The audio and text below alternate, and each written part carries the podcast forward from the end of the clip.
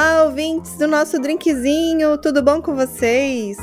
Do lado de cá quem fala é Carla Moraes e do lado de lá Estela. Juliana! Oiê, oi gente, tudo bem? Hoje tem mais um caso maneiríssimo para contar para vocês. Não, eu tô, eu tô assim, quando ela me deu alguns spoilerzinhos, eu falei, não, gente, não é possível. E aí resolvemos trazer para vocês essa história hoje. E só o título vocês já vão ficar assim curiosos. O título é Acima de qualquer suspeita. É isso mesmo, Gil? Isso mesmo, bora lá? Bora! Então vamos.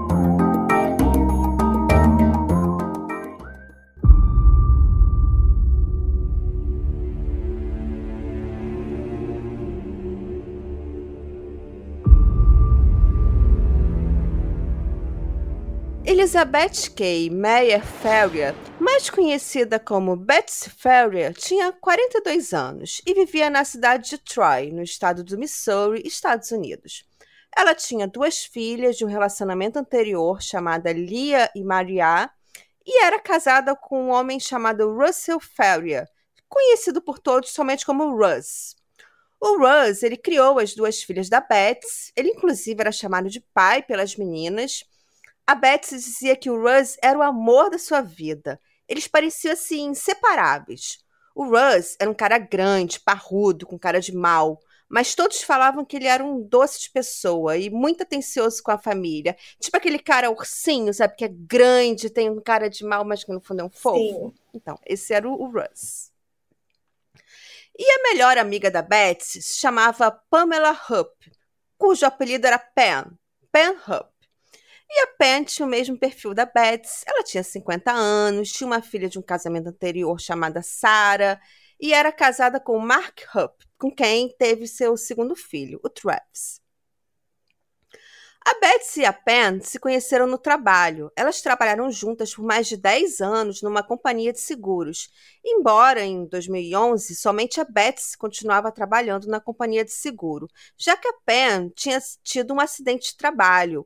Um móvel de escritório caiu sobre seu joelho e a Pam foi aposentada por invalidez. Mas as duas continuaram super amigas, sempre foram muito amigas, e elas eram super animadas e respeitadas ali na cidade. A Betsy, inclusive, trabalhava em eventos como DJ e chegou a ser DJ do casamento da filha da Pen, da Sarah. Então era aquela família perfeita, as melhores amigos, tudo lindo nessa, nessa, nessa vida. Então é, é, tipo aquela colega de trabalho que depois se torna amiga pessoal, assim, se conheceu no trabalho, mas Isso. até, e, tipo, e ela parecia ser bem animada, imagina, tipo, trabalhar de DJ e tudo mais. Sim, todo mundo nessa, nessa vibe animado, o pessoal gostava de uma festa, gostava de música, e tudo parecia ir muito bem, né, na vida, no casamento da, da Beth, só que as coisas não eram bem assim, porque em 2010 a Betsy foi diagnosticada com câncer de mama. E a sua melhor amiga, Pen, deu todo apoio a ela. A Pen fazia questão de acompanhar a amiga em todas as sessões de quimioterapia. Até porque a Pen ela tinha experiência como cuidadora. Já que a mãe dela, que se chamava Shirley Newman, ela tinha 77 anos e ela tinha um quadro de saúde delicado. Ela sofria de artrite, demência avançada. E apesar da Shirley, né, da mãe da Pen, morar num lar para idosos, a Pen a visitava quase todos os dias. Realizava cuidados de limpeza, levava aos médicos, ajudava na alimentação e na administração de medicamentos. Então a Pen era aquela super filha e amiga que estava presente quando alguém precisava e que tinha uma vocação para ser cuidadora, sabe? Quase uma enfermeira. Uhum. Tipo aquela pessoa que, que quando você precisa, você tá lá e ela tem habilidades, né? Que, tipo, eu mesma não, não seria essa pessoa, sabe? Tipo, você precisa cuidar. Claro que numa, numa situação de, de, de emergência, que alguém precisa muito de você, claro que você vai fazer. Mas tem gente que tem tato para isso, tem gente que não tem, né? Parece que ela tinha, né? Exatamente. É, a Pena já tinha experiência com a mãe, aí a amiga ficou doente, ela se tornou ali aquele braço direito da amiga. E a Beth chegou a fazer uma mastectomia, né, que é a retirada da mama, e pensou que tinha se livrado da doença. Mas em 2011, o câncer voltou e já tinha feito metástase, chegando a outros órgãos vitais, e a expectativa de vida da Beth era de apenas dois anos. Porém, não foi o câncer que tirou sua vida. Ai, ai, ai. E quando o câncer já estava em um estado avançado, a Betsy começou a desistir da vida. Ela falava que era melhor morrer do que ver suas filhas sofrendo. O marido dela já estava preocupado com a saúde mental e havia se afastar dele. Ela não queria que seu marido e suas filhas a vissem naquele estado, e aí passava ainda mais tempo com a Pen, né, que era a pessoa que cuidava dela. Mas, em 27 de dezembro de 2011, apenas dois dias após o Natal, Betsy tinha ido passar o dia com a sua mãe e estava recebendo a visita de uma outra amiga chamada Bob. A Bob iria levar a Betsy no final do dia para a quimioterapia e o Russ iria buscar, mas houve uma mudança de planos. A Pen se ofereceu para levar e buscar a amiga na quimioterapia, e com isso, a Bob foi para casa e a Beth se ligou para o Russ, avisando que não precisava mais buscá-la, porque a Pen iria levá-la para casa. E sem o compromisso de buscar a esposa, o Russ resolveu ir ao encontro semanal com seus amigos. Eles jogavam RPG de tabuleiro. E como a Betsy estava sem chaves, ele avisou que deixaria a porta destrancada para Betsy entrar na casa quando ela chegasse da quimioterapia com a Pam. Aí é bem importante prestar atenção agora nessa linha, na nossa timeline, na nossa linha do tempo. O Russ, ele saiu de casa por volta das 5 da tarde. Ele passou numa pet shopping para comprar ração. Depois ele abasteceu o carro, comprou cigarros e foi para a casa de um dos amigos. Eles jogaram Dungeons and Dragons, beberam, fumaram maconha. E o Russ saiu por volta das nove da noite para voltar para casa. E exatamente às nove nove da noite, ele passou numa lanchonete drive-thru e comprou dois hambúrgueres que ele comeu no carro e foi para casa. Às 9h38, Russ liga para o 911, completamente desesperado. Ele chorava, compulsivamente dizia: Minha esposa se matou, ela está no chão, ela se matou, ela cortou os pulsos, ela está no chão. Vamos ver se eu entendi. O marido saiu com os amigos, ficou lá jogando RPG, nem sabia RPG de tabuleiro, novidade para mim, não sou dessa, dessa área aí. E a amiga voltou do, do da quimioterapia para casa, é isso que era o plano, né? Isso, é. Só que quando ele chegou em casa, nove e pouco da noite, nove e vinte e oito. Nove, ele chegou nove e trinta e oito da 9, noite. 30... Às nove e nove, ele comprou dois hambúrgueres numa lanchonete drive-thru e foi para casa e chegou nove e trinta e oito. Hum. E ele achou que a esposa tinha se suicidado, porque... Ele falou especificamente que ela tava com os pulsos cortados, é isso? E que ela se matou. Hum. É, ela se hum. matou, ela se matou. E, bom, tá tudo estranho, tudo suspeito. Mas ao mesmo tempo, assim, é, vamos pensar, uma pessoa que tá com câncer terminal, até você pode imaginar que ela pode tentar tirar a própria vida de alguma forma. Mas eu não imaginaria cortando os pulsos de uma forma tão sangrenta e na própria casa. Tá, tá estranho, tá estranho. E não foi só os pulsos que estavam cortados. Esse é o problema, porque quando os paramédicos chegaram, eles constataram rapidamente que não era uma cena de suicídio, e sim de assassinato. A Betsy tinha sido brutalmente assassinada. Ela teve os pulsos cortados até os ossos, levou mais de 55 facadas e a faca ainda estava espetada no pescoço. Gente, por isso que eu falo, a Ju só traz os casos mais sangrentos, não tem jeito. Eu tento, mas ela sempre me supera. não tem jeito. não tem jeito. Ah, nem tanto, nem tanto. Não nem tem tanto, jeito, olha.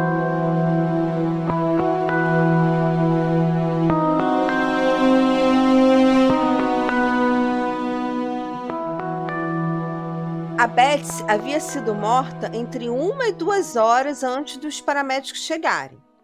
E havia sangue por toda parte, muito sangue mesmo. E os policiais ficaram se perguntando como o Russ pensou que era um suicídio. A cena era um banho de sangue e a faca ainda estava espetada no pescoço dela. Não havia a menor chance de alguém pensar que foi um suicídio. E essa foi a primeira red flag que se acendeu contra Russ. A polícia também achou a ligação do 911 feita por ele muito exagerada. Acharam que ele estava forçando o choro, sabe? Ele foi questionado também o porquê não tentou prestar socorro para sua esposa. Aliás, ele estava limpíssimo, não havia uma única gota de sangue na roupa dele. E a roupa que ele usava era a mesma que ele foi visto nas filmagens do pet shop comprando ração e depois abastecendo o carro e comprando cigarros. Então ele foi visto em três lugares com aquela roupa naquele dia. E tava a mesma roupa lá, limpinha, sem uma gota de sangue. Suspeito, mas ao mesmo tempo, eu não sei como que uma pessoa reage ao ver alguém, alguém todo sangrando no chão, se você vai tentar acudir. Pois é. Porque algumas pessoas vão aquela cena e eu paraliso. Então, então, assim, pode ser que seja isso que aconteceu com o Russell, né? Com o Russell. Mas tem outras coisas suspeitas aí nesse telefonema. vamos ver, vamos ver. Sim. E a polícia desconfiava que ele tinha tomado banho e colocado a mesma roupa para forçar um álibi, sabe? Ele tinha chegado da rua, tirou a roupa, matou a esposa, botou a mesma roupa de volta. Hum, é, seria inteligente, mas ao mesmo tempo sei lá, peladão, matar alguém, não sei se faz muito sentido. Pois é, e ele foi acusado de assassinato de sua esposa. Nossa, é, assim, a primeira pessoa que, que eles pensam, sempre assim, é sempre o marido, né? Quem é crimezeiro já pensa. Claro. Mas eu ainda acho que tinha outras possibilidades ali. Poderia ser, talvez, um ladrão, poderia ser alguém que estava com raiva dela. Até pensar uma coisa mais absurda, poderia ser que ela contratou alguém para matar ela, como a gente já viu em outros casos. Sim, verdade. Tem... A porta estava destrancada, né? Uhum. Então ele foi acusado já, assim, tipo, de imediato, como pessoa de interesse, um suspeito, foi. tipo, suspeito número um ali. Sim, sim, suspeito número um. E o Russ, ele negava veementemente qualquer participação na morte da Betsy. Ele dizia que amava, que jamais a machucaria, e ele nem tinha sido a última pessoa a vê-la viva. Foi a Pen, a sua melhor amiga. Mas o Russ falou que não havia motivo para desconfiar da Pen. Ela era praticamente da família, totalmente confiável. E a polícia disse que o Russ, que ele havia falhado no polígrafo, como uma tentativa de fazê-lo confessar mas ele manteve a sua inocência e o verdadeiro resultado do polígrafo foi inconclusivo. Para a polícia pode significar muita coisa, né? É, às vezes ajuda como uma ferramenta para uma confissão. Uhum. Eles tentaram fazer isso com o Russ, mas ele não confessou. Uhum. E realmente foi inconclusivo o resultado dele. Mas havia algo que parecia não se encaixar na teoria da polícia e tinha a ver com a Pen. A Pen que você quer muito saber o que ela tem a dizer. Apenas quatro dias antes do crime, a Betsy mudou sua pólice de seguros. Ela tirou o Russ e suas filhas do seguro e colocou a Pen como única beneficiária. Ah. Estranho, não? Mas a Pen tinha uma ótima história muito convincente para explicar isso. Não sei se é muito convincente. Vamos lá, porque esse golpe do seguro a gente já conhece, mas estranho, estranho. Então, a, a a Penna era confidente, né? Amiga confidente, a melhor amiga. Ela contou que o Russ era uma pessoa violenta, que já tinha ameaçado a vida da Betsy e por isso a Betsy mudou a apólice de seguros. Ela tinha medo do Russ gastar todo o dinheiro e não deixar nada para suas filhas, que na época do crime a Lia tinha 21 anos e a Maria tinha 17 anos na época do crime. Mas, segundo a, a PEN, a Betsy achava que elas não tinham maturidade para administrar o dinheiro, que era um valor de 150 mil dólares.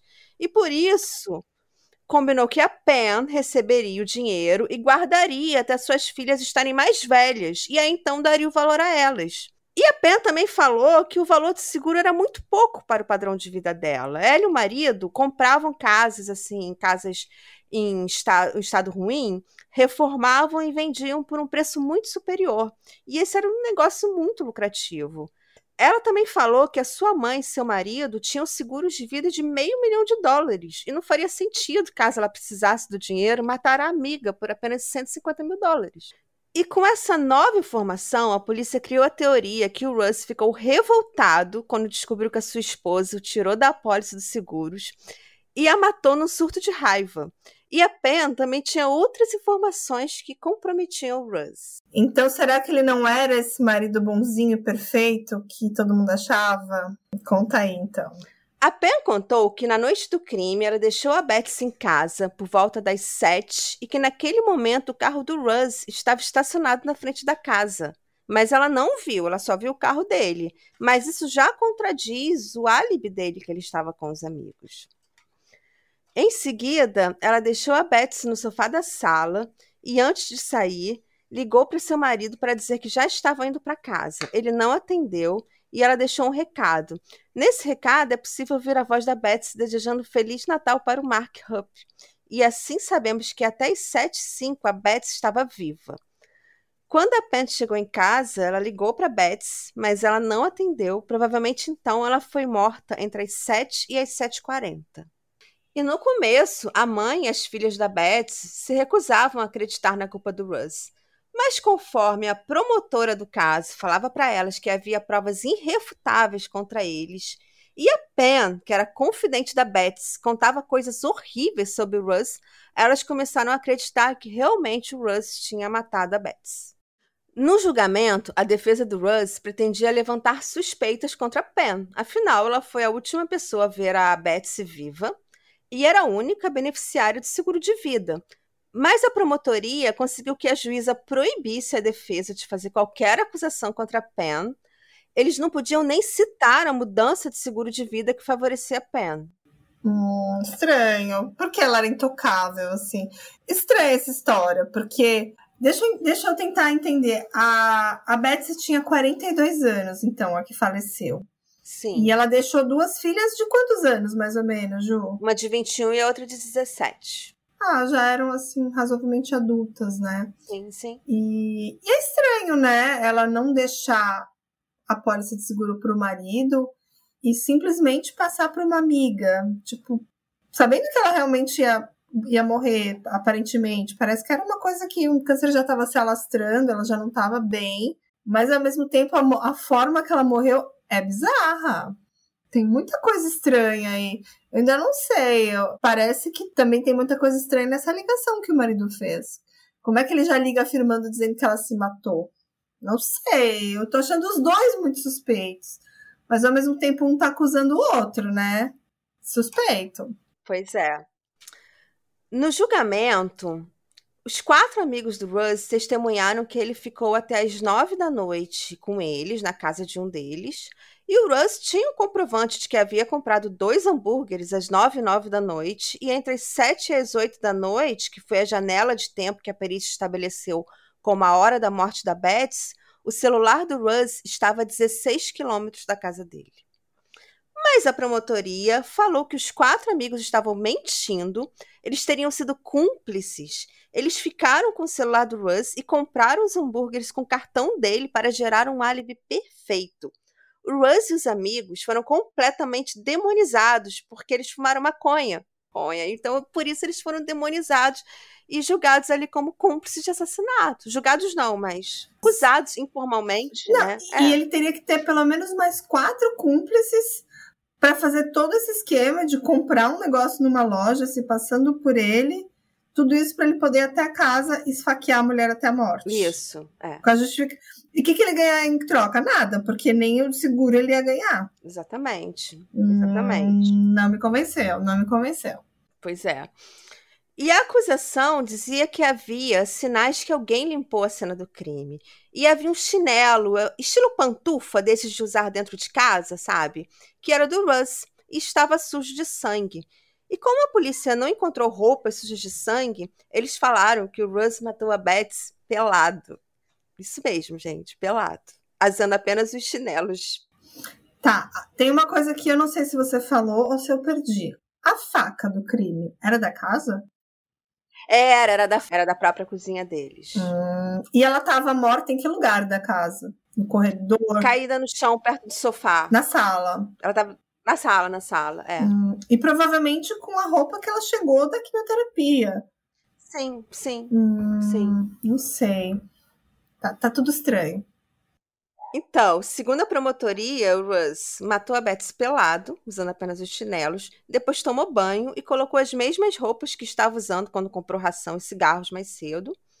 E no julgamento não foi mostradas fotos da cena do crime limpa, porque a máquina fotográfica apresentou um erro e eles perderam todas as fotos. Então foi aceito apenas o testemunho do policial que tirou as fotos. Em novembro de 2013, Russ foi condenada à prisão perpétua, sem direito à liberdade condicional. Mas vocês estão pensando que a história acabou? Não mesmo! As bizarrices desse caso mal começaram.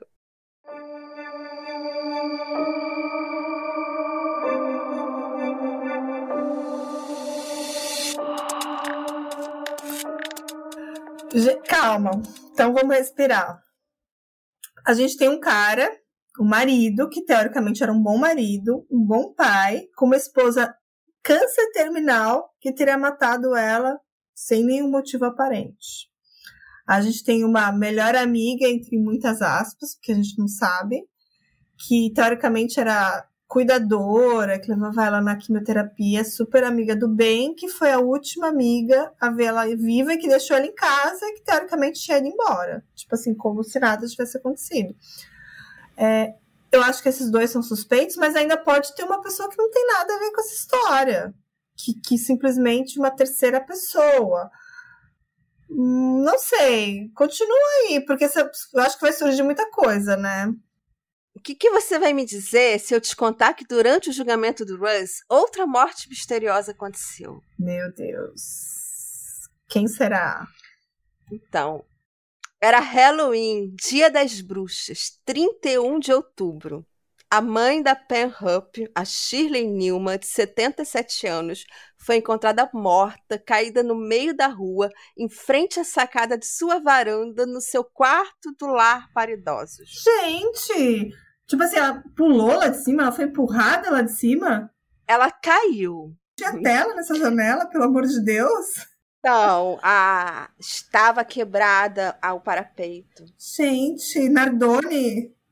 Eu tô, tô lembrando aqui de Nardones, pelo amor de Deus. No dia anterior da, da sua morte, a Shirley tinha ido a uma consulta médica com sua filha Pen e passou o dia na casa da sua filha.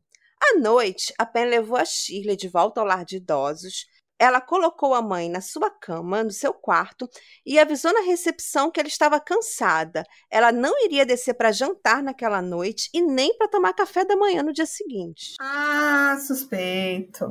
Muito suspeito. A Shirley foi encontrada morta naquela madrugada e as grades da sua varanda estavam quebradas, então a conclusão inicial era que tinha sido por queda, né? Ela tinha caído e tinha sido uma morte acidental. No entanto, havia uma porta no quarto que dava para o pátio que estava sempre fechada e, no entanto, aquele dia a porta estava aberta. E a Shirley tinha em seu organismo uma dose do medicamento Zolpidem, que é um sedativo, um indutor do sono, oito vezes superior à dose terapêutica. Mas, apesar das dúvidas, a causa da morte foi considerada acidental. E a Shirley, que era mãe de quatro filhos, deixou uma pólice de seguro para Penhup como sua única beneficiária. É, muito espertinha ela, muito espertinha. Né? Embora a morte da Shirley tenha sido considerada acidental, começou a gerar dúvidas sobre a Pen.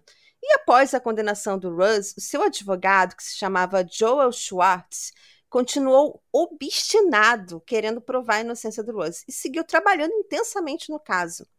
E para ele, para esse advogado, a principal suspeita sempre foi a Penhup. E esse advogado ganhou uma aliada inesperada, uma repórter do programa Dateline da NBC, que também não acreditava na culpa do Russ, estava fazendo suas próprias investigações, inclusive conversando com vizinhos da Penn e outras pessoas envolvidas no caso. O Russ está preso, condenado à prisão perpétua sem direito à liberdade condicional, mas o seu advogado e uma repórter enxerida estão lá investigando dia e noite e a pena agora voltou aos holofotes com a morte da sua mãe. E coisas muito interessantes começaram a ser descobertas, como contradições em depoimento da Pen. Em alguns, ela falava que deixou a Betsy no sofá da sala. Em outros, ela dizia que nem tinha entrado na casa da Betsy naquela noite. Hey, você se interessa por crimes reais, serial killers, coisas macabras e tem um senso de humor um tanto quanto sórdido? Se sim, você não está sozinho. Se você precisa de um lugar recheado de pessoas como você, venha conhecer o podcast Pátria Amada Criminal. Todas as semanas tentamos entender o pior da humanidade. Nesse processo a gente ri, chora, fica brava, fofoca, porque afinal de contas é assim que a gente fala quando está entre amigos. Suas novas melhores amigas trevosas estão aqui no Pátria Amada Criminal. A Pen falou que deixou a Betsy por volta das sete da noite na casa dela. Foi para casa e ligou para Betsy assim que chegou em casa por volta das sete e meia, mas ela não entendeu. Só que as antenas de celular mostravam que às sete e meia a Pen estava muito próxima da Betsy, podendo inclusive estar dentro da casa da Betsy. Ela ficou até às 7h40 na casa da Betsy. E havia um documento que a Pen tinha entregue para a polícia, que ela dizia que a Betsy escreveu um e-mail para ela, só que a Betsy não teria enviado o e-mail. O e-mail teria ficado dentro do computador da Betsy. Hum. E nesse documento foi realmente encontrado no computador da Betsy, e nele a Betsy contava que o Russ tinha, a tinha sufocado com um travesseiro e disse que queria que ela soubesse qual era a sensação de morrer. A Betsy dizia que pretendia se separar do Russ e que tinha medo dele realmente matá-la, que se algo acontecesse com ele, a Pen deveria mostrar aquele e-mail para a polícia. Só que agora a polícia descobriu que esse e-mail da Betsy para Pen após ser analisada por um técnico de TI, ele descobriu que o arquivo foi criado no programa Word 97. No entanto, o laptop da Betsy era Word 2003 e não 97. Então, o documento que a Pen contou que existia, que realmente existia, não foi criado no computador da Betsy. Entendeu? Alguém colocou aquele documento no computador da Betsy. Amadora. Amadora. Pois é. Também foi descoberto que a situação financeira da Pen na época da morte da Betsy não era tão boa quanto ela dizia. Pen e seu marido estavam com boletos atrasados, como a mensalidade do plano de saúde e a hipoteca da casa. E o mais surpreendente, gente, essa parte, fiquei de cabelo em pé. Alguém da equipe da promotoria mandou anonimamente para o advogado 130 fotos da cena do crime. Era mentira que havia tido um defeito na máquina e eles tinham perdido as fotos. As fotos existiam e provavam a inocência do Russ. Mas por que eles mentiriam, gente? Porque eles tinham interesse em acusar o Russ e ganhar o, o, o, e ganhar o julgamento. Gente. A gente vai falar mais sobre isso também. Mas isso é, isso é errado em muitas, sim. em muitas. Sim, sim, sim. Vamos, vamos ter processos, vamos ter indenizações, vamos ter tudo isso ainda, calma. É a famosa amiga da onça. Sim, ela manipulou tudo para acusarem o Russ. E eu vou explicar porque as fotos provavam a inocência do, do Russ. Bora o Russ, eles, o Russ, ele estava completamente limpo, sem uma gota de sangue no seu corpo, e usando as mesmas roupas que tinha sido visto nas câmeras do pet shopping, do posto de gasolina e da loja que ele compra cigarros. Só que a polícia, para provar que o Russ tinha tomado banho, jogou luminol em todas as pias e banheiros, e até quebraram o piso e as pias para tirar as tubulações e jogar luminol até nos canos.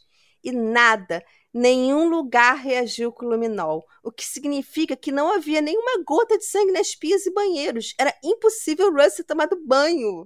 E tudo estava registrado nas fotos. Gente, eles não tinham quase nada contra ele. Tinham absolutamente nada. O chinelo do Russ, que estava sujo de sangue, só tinha sangue na parte de cima, nem uma gota na sola. E o chinelo estava guardadinho no armário, bem longe do corpo dela, mostrando que alguém, que não nem desconfiamos quem, tentou incriminar o Russ. E não havia pegadas daquele chinelo. E considerando que Betsy foi esfaqueada por pelo menos 55 vezes, era impossível que seu assassino não se sujar de sangue. E nunca foram atrás da, da, da, da Pé pra ver se tinha sangue no carro dela, na roupa dela. Não, não foram, não recolheram nada dela. Não fizeram uhum. nenhum tipo de perícia com ela. Ah, porque sempre é o marido, porque não seria, né? Porque sempre. Porque a amiga perfeita, que estava cooperando com a polícia, que foi a principal testemunha do julgamento. Até que um dia ela deu uma de Nardone e jogou a mãe pela janela. E calma que ainda vai ter mais coisa. Nas fotos da morte da Betsy, também dava para ver que as meias dela estavam mal colocadas, encharcadas de sangue, e no chão tinha marcas de sangue espalhadas por algum pano. Então, provavelmente, o assassino usou as meias para apagar suas próprias pegadas e respingar o sangue nos chinelos do Russ para acusá-lo. E também havia coisas comprometedoras sobre a promotora do caso, chamada Lia Eske. E aqui é importante entender que na cidade de Troy, o promotor é eleito pela comunidade. E para isso, os candidatos fazem campanha e têm que mostrar resultado. E o julgamento do Russ foi o primeiro caso de assassinato da Lia, e ela precisava ganhar E a promotora ficou super próxima da Penn durante todo o julgamento. E ela acreditava em absolutamente tudo que a Penn dizia contra o Russ. Hum. É, porque era uma palavra de um contra o outro, não tinha quase nenhuma prova física contra ele, nem mesmo da presença dele lá na casa, porque teoricamente ele estava com os amigos. É, tem muita coisa errada no trabalho dessa promotora aí.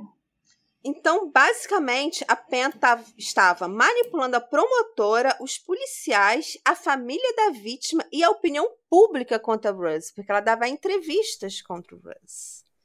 E o pior, gente, a promotora tem o dever de avaliar o trabalho da investigação policial de forma imparcial.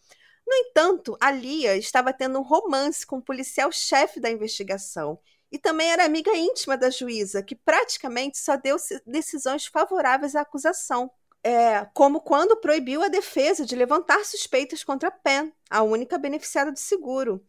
E foi a última pessoa a ver Betsy viva. Então, definitivamente, o Russ não teve um julgamento justo. Não mesmo. Ainda mais com toda essa máquina defendendo a Penn, a própria promotora, a própria juíza amiga dela, não tem como ser imparcial numa situação dessa. E, e ela nem foi vista como suspeita, né? Até, não, até então. acima de qualquer suspeita. Uhum. E com essas novas informações, a defesa do Russ estava muito próxima de conseguir um novo julgamento. E a promotora, Lia Esk, também já estava conversando com a Penn, preparando os argumentos para esse novo julgamento. E nesse momento, a Penn veio com outra história. Ela contou que ela não era lésbica, mas tinha um caso amoroso com a Betsy e que a Betsy estava totalmente apaixonada por ela e por isso transferiu a pólice de seguros para ela. Hum. e ela contou também, gente, desculpa, mas eu não vou conseguir não rir. Que um dia Russ teria chegado em casa e encontrado as duas transando. Oh. Ele ficou. Oh my God. Ele teria ficado louco e teria dito que se pegasse as duas novamente, agora eu vou ler entre aspas, porque eu estou falando a frase da Pen. Se pegar vocês duas se esfregando novamente, eu mato as duas. Gente. Em vez de ele podia ter pedido divórcio, ele podia ter ido embora. A mulher lá com câncer terminal fazendo quimioterapia se esfregando com a outra. Gente, não tem libido no mundo tem, aqui. Tem libido. Não, não existe não, uma pessoa. Nem nos do drinkzinho tem tanto libido. Não, não, gente, não tem como. Ai, socorro. E por falar no seguro da Betsy, nessa época as filhas dela, a Lia e a Maria, estavam movendo uma ação civil contra a Pen para que ela transferisse o valor de seguro da mãe para elas. Claro. Mas elas perderam e tiveram ainda que pagar os honorários dos advogados da Pen. Ah, não, gente. Quem, quem são esses advogados dessa cidadezinha aí? Como é, é o nome da cidadezinha dos Estados Unidos? Vai, Troy, no Missouri. Não, gente, o sistema é totalmente corrupto. Nunca vi isso. Se a justificativa dela ter passado o seguro era porque ela daria para as meninas, né? E agora ela simplesmente não, não vou dar o dinheiro, que seria de direito delas. Uhum. E aliás, e aliás, pelo que eu entendi, uma delas já era maior de idade, certo? Sim, sim. E nessa época do processo, as duas já eram maiores de idade. É, não faz sentido nenhum. E por que, que elas perderam? Qual a justificativa? Porque o juiz entendeu que a, a Betsy realmente queria que o seguro ficasse com a Pen. Senão teria deixado o seguro para as filhas. Eu juro que até hoje eu não entendi como é que é esse sistema nos Estados Unidos, que a pessoa simplesmente passa o seguro para outra. Você não tem que ir num banco assinar, você não tem que reconhecer uma firma. Parece ser uma coisa tão banal, né? E foi quatro dias antes do seguro. Quando o seguro chegou na agência de seguradora, a Beth já tinha sido assassinada. Caramba! Milhares é de red flags. Aí só não vê quem não quer. Só não vê é. quem não quer. Pois é. E apesar dessa vitória, as coisas não iam bem para Pen, porque o Dateline lançou um episódio de televisão que mostrava todas as dúvidas na culpa do Russ e apontava suspeitas para Pen. E em 2015, o Russ foi finalmente solto sob fiança após ficar dois anos presos e poderia permanecer em liberdade até seu novo julgamento, que só vai acontecer alguns anos depois. E a Pen começou a ficar desesperada que a culpa pelo assassinato da Betsy e da morte suspeita de sua mãe recaísse sobre ela.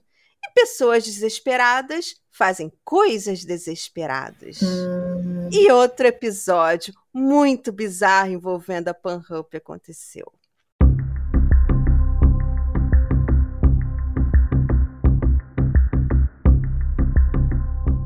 Estamos em 16 de agosto de 2016 e a Pen ligou para o 911. Ei, alô, alguém invadiu a minha casa, preciso de ajuda. Nesse momento, se consegue ouvir uma voz masculina. Se consegue ouvir claramente o que ele está falando, mas não dá para entender o que ele está dizendo. Ele fala de uma forma enrolada, sabe? Uma pessoa que tem dificuldade com a voz. E aí se ouve a voz da Pen novamente. Ajude-me, ajude-me, ajude-me. Em seguida, o som de cinco tiros. E novamente, a voz da Pen. Não, não, não! Socorro, peraí, é muita informação. Hum, Calma. A Pen ligou pra polícia dizendo que estava acontecendo alguma coisa. Alguém estava invadindo a casa dela. E depois cinco tiros Isso. e uma Isso foi a ligação do 901, o no- do, no- do 911, isso. Gente, tá, desenvolve isso aí, que tá. É muita informação. A Pen contou que ela estava chegando em casa em seu carro quando um homem saiu de uma picape e invadiu o carro dela e ameaçou com uma faca. O homem falava para ela dirigir até o banco para pegar o dinheiro do Russ. Mas a Pen conseguiu sair do carro, correr para dentro de casa em direção ao seu quarto, onde guardava uma pistola. O homem correu atrás dela por dentro da casa com a faca na mão a Pam pegou a pistola com a outra mão, usou o celular para ligar para o 911. Em seguida, ela descarregou todas as cinco balas que havia na pistola no homem, que morreu no local. Então existia realmente um homem no lugar, Um homem morto, exatamente. na casa dela. Na casa dela. O homem que invadiu a casa dela com uma faca. Sendo que parece que ela matou ele praticamente ao vivo, né? Tipo, falando É. no telefone Falando e. no telefone. Isso. Nossa, a pessoa tem muitas habilidades. Não, e é habilidosa. Ela, ela conseguiu pular do carro dela, com o cara com uma faca. Ela conseguiu sair do carro dela, correu por dentro da casa, subiu a escada, foi pro quarto dela, pegou a pistola. E o cara correndo atrás dela e deu cinco tiros nele, falando no celular. Chocada. Chocada. E quem é esse cara, pelo amor de Deus? Não. Junto do corpo do homem foram encontrados 900 dólares e um estranho bilhete guardado em um saquinho ziploc. Hum, No bilhete havia instruções para o homem sequestrar a Panhup e pegar de volta o valor do seguro que ela recebeu da Betsy.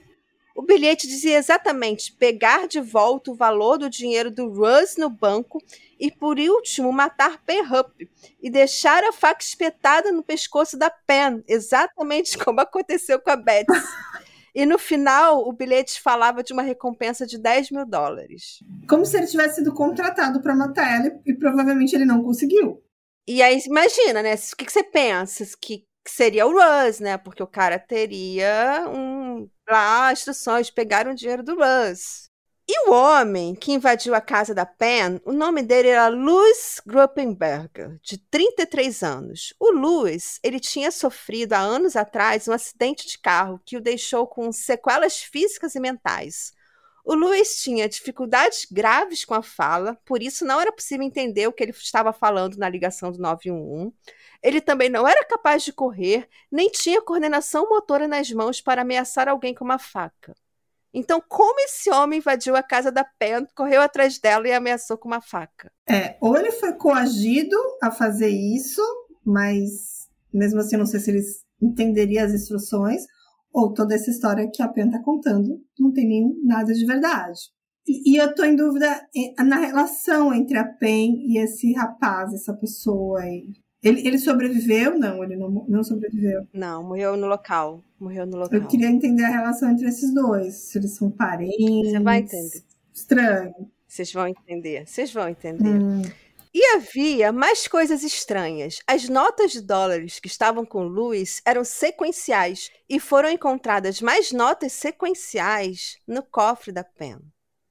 O bilhete que estava com Louis foi escrito em um bloco de notas da casa da Pen. As folhas do, do bilhete eram iguais aos do bloco. O ziplock que o bilhete estava guardado era semelhante a outros envelopes ziplock que estava na casa da Pen. E a faca que o Luiz carregava era da mesma marca e modelo de uma faca que a Pen havia comprado dias antes. Ela não é muito inteligente. Não. E os dados do celular da Pen mostravam que ela estava próxima à casa do Luiz uma hora antes do crime, sendo que a Pen dizia que não conhecia o Luiz. Hum, mas. Mas, além disso tudo, surgiu uma outra prova ainda mais comprometedora contra a Pen. Antes da morte do Louis, uma mulher chamada Carol McPhee procurou a polícia e fez uma denúncia contra uma mulher fisicamente semelhante a Pen. A Carol estava em casa, que ficava no bairro mais humilde da cidade, e era o mesmo bairro que residia o Luiz, que o Luiz morava. Ela disse que uma mulher chegou, uma mulher que dirigia uma picape, parou em frente à casa dela, e essa picape era da mesma marca e modelo que a Pen tinha, a mulher também era fisicamente semelhante a Pen. E essa mulher se identificou como alguém da produção do programa de televisão Dateline Hum. e ofereceu mil dólares livres de impostos a Carol para participar de um quadro do programa que seria uma simulação de uma invasão a uma casa com uma ligação simulada ao 911. Ah, não. Peraí, peraí, gente, eu preciso me recompor. É muito, calma, é muita informação. Então, os ouvintes já devem estar perdidos. Essa denúncia anônima que essa pessoa, Carol, foi lá e falou pra polícia, teria sido quanto tempo depois desse crime? Foi antes da morte do Luiz. Antes? Ela, ela ligou. É, antes. A polícia ligou A mais B, entendeu? Uhum. Eles já tinham essa denúncia contra uma mulher fisicamente parecida com a Pen, com o mesmo carro da Pen, que chegou no carro de um, no bairro humilde da cidade, numa mulher que morava próxima ao Luiz e ofereceu para ela mil dólares livre de impostos para simular uma invasão à casa e uma ligação ao 901, ao 911 para o programa Dateline. Ah, tá. Aham.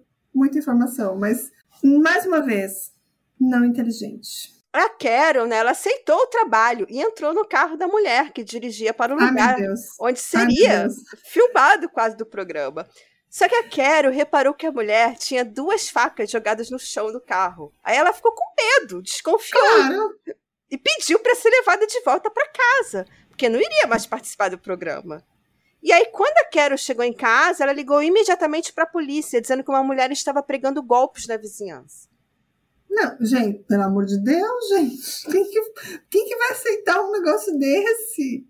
O Luiz é uma pessoa que tem deficiência física e mental. Gente, ela tava há tempos procurando uma pessoa. Mas, gente, ela cometeu mais um crime pra tentar encobrir um outro crime e um outro crime.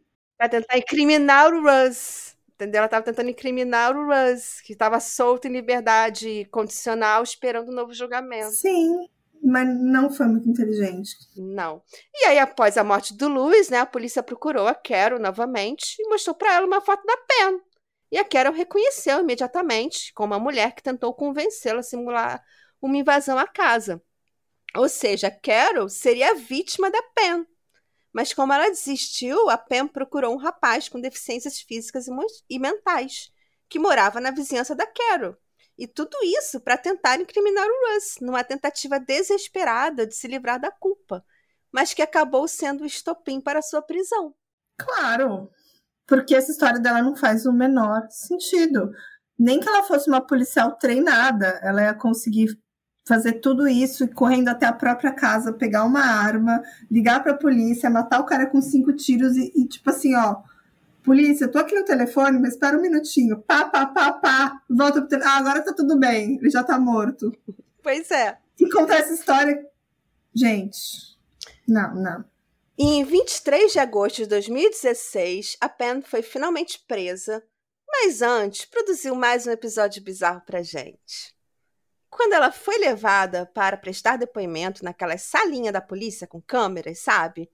É possível ver que discretamente ela roubou uma caneta e escondeu em suas roupas. Em seguida, ela toca com as pontas dos dedos a veia do seu pescoço, como se quisesse localizar. Em seguida, pediu os guardas para usar os banheiros. Hum, tentar suicídio com É. uma caneta. É. A gente viu isso. Gente, tem tanta referência nesse episódio que eu tô lembrando Culto agora qual. Culto do Tinder. O cara lá. qual- Gente, tem- ó, tem várias referências. Aqui tem Nardone, Tem. tem culto do Tinder, tem várias histórias que a gente já contou de golpe de, de seguro. Sim. Esse caso, esse caso é um compilado, é tipo uma macarronada completa. E aí, em seguida, ela é escoltada até o banheiro e cerca de cinco minutos depois só se escuta o guarda gritar: Precisamos de um médico! Pen, Pen, fala comigo! Ela se perfurou no pescoço e nos pulsos dentro do banheiro da delegacia, mas não morreu. E como consequência, sua mugshot, que é aquela foto da ficha criminal, ela está com o pescoço todo enfaixado, usando aquele uniforme laranja da polícia, sabe? No melhor estilo Orange is the New Black. E os promotores do caso chamaram a tentativa de suicídio de consciência da própria culpa. Sim. Ela estava até o pescoço enrolado. Uma pessoa que até então era uma pessoa fofa, boazinha, que acompanha as amigas na consulta de quimioterapia, no tratamento de quimioterapia, para uma criminosa que tem agora não apenas um, mas três mortes nas costas. Pois é. Em janeiro de 2017, começou o julgamento da Pen pela morte do Lewis. Ela se declarou inocente de todas as acusações e os promotores estavam determinados a pedir a pena de morte. Só que a Pen entrou com um pedido de Alfred Plea, que é um acordo com a promotoria que o réu assume a culpa e não há um julgamento formal. No acordo da Pen, ela aceita prisão perpétua sem possibilidade de liberdade condicional e assim evitou a pena de morte mas a Penn ainda terá mais acusações pela frente. Os promotores reconheceram as suspeitas sobre a participação da Penn na morte de sua mãe, mas não reuniram provas suficientes para acusá-la. No entanto, a Penn foi denunciada pela morte de Beth Ferrier e os promotores irão pedir a pena de morte e não aceitarão um acordo nesse segundo julgamento. O julgamento estava marcado para fevereiro de 2022, mas o advogado da Penn morreu de ataque cardíaco e o julgamento foi adiado. O marido da Penn, Mark Hupp, pediu o divórcio alegando que o casamento deles estava definitivamente encerrado. A filha mais velha da Betsy, a Lia, teve uma filha que batizou de Elizabeth em homenagem à mãe, em 2020, ocorreu o novo julgamento do Russ com outro juiz e outro promotor, e o Russ foi finalmente considerado inocente e ganhou uma indenização de 2 milhões de dólares. E ele ainda está tentando processar a promotora e os investigadores do caso, mas até agora não houve nenhuma punição. Atualmente, o Russ está noivo. E sabe de quem que o Russ está noivo, Carla? Ai, meu Deus. Não. Da Carol. A Carol. que quase foi vítima da Pen, que ligou pra polícia avisando. Gente! Essa, espera, essa história tem muita informação. Sim, ele está noivo da Carol. Ele ganhou uma indenização de 2 milhões, está noivo da Carol. Agora os dois vão ficar ricos rindo da Pen que está presa. Não, e, gente, a Pen matou a pobre Betsy, que já estava moribunda, coitada, por uma indenização de 150 mil dólares. Sim! E tudo isso aconteceu. Ela ainda matou a mãe porque ela queria mais dinheiro. Uhum. Uma senhorinha num lar de idosos. E ainda um, um pobre coitado deficiente para acusar e tentar se livrar dessa história.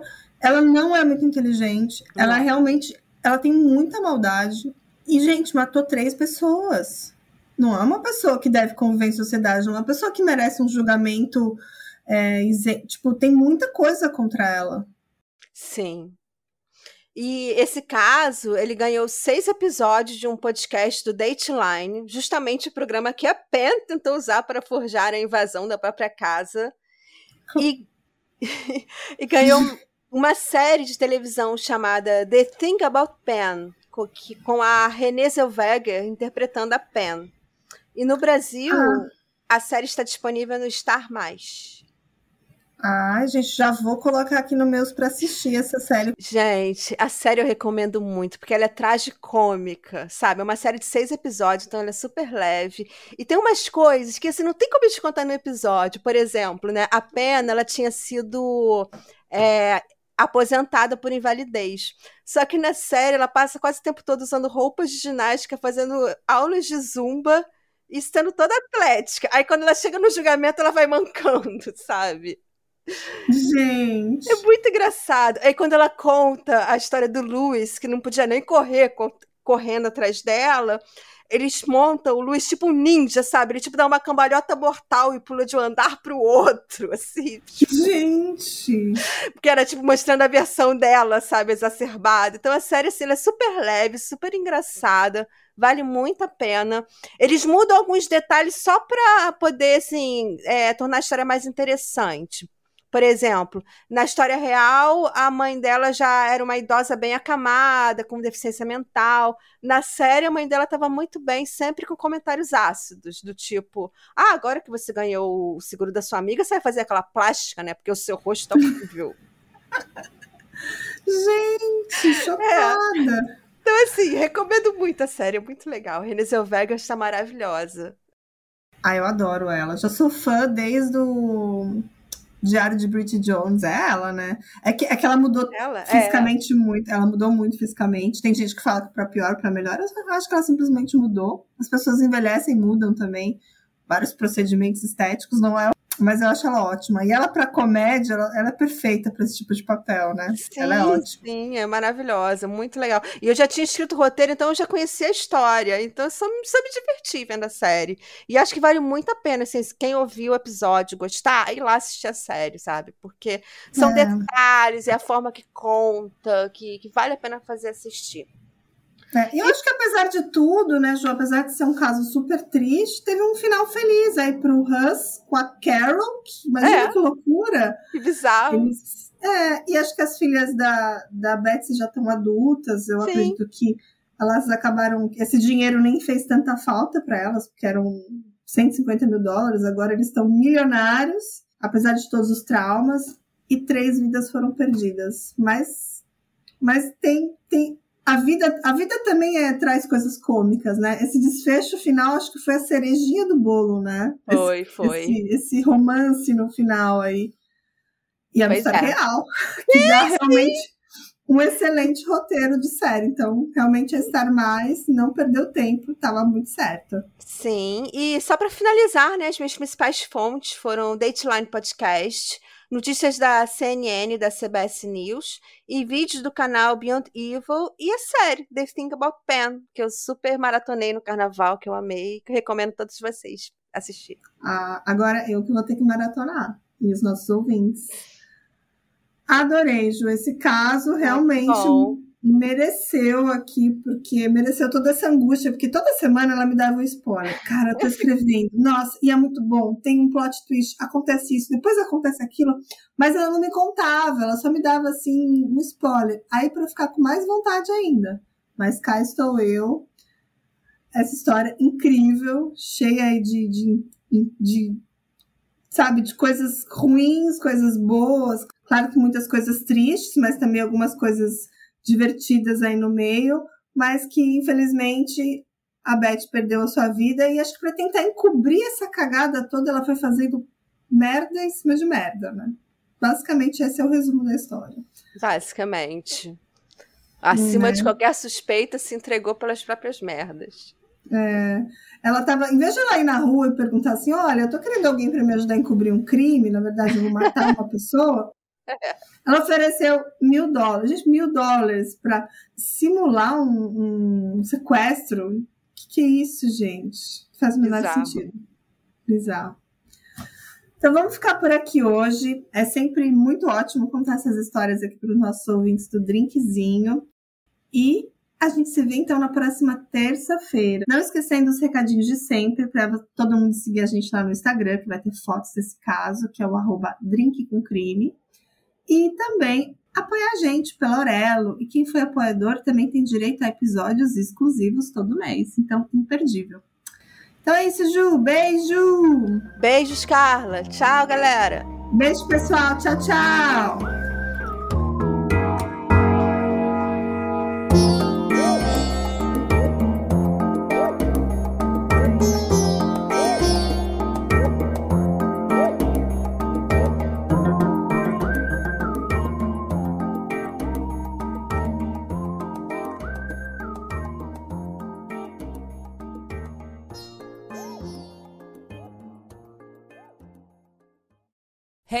Você se interessa por crimes reais, serial killers, coisas macabras e tem um senso de humor um tanto quanto sórdido? Se sim, você não está sozinho. Se você precisa de um lugar recheado de pessoas como você, venha conhecer o podcast Pátria Amada Criminal. Todas as semanas tentamos entender o pior da humanidade. Nesse processo a gente ri, chora, fica brava, fofoca, porque afinal de contas é assim que a gente fala quando está entre amigos. Suas novas melhores amigas trevosas estão aqui no Pátria Amada Criminal.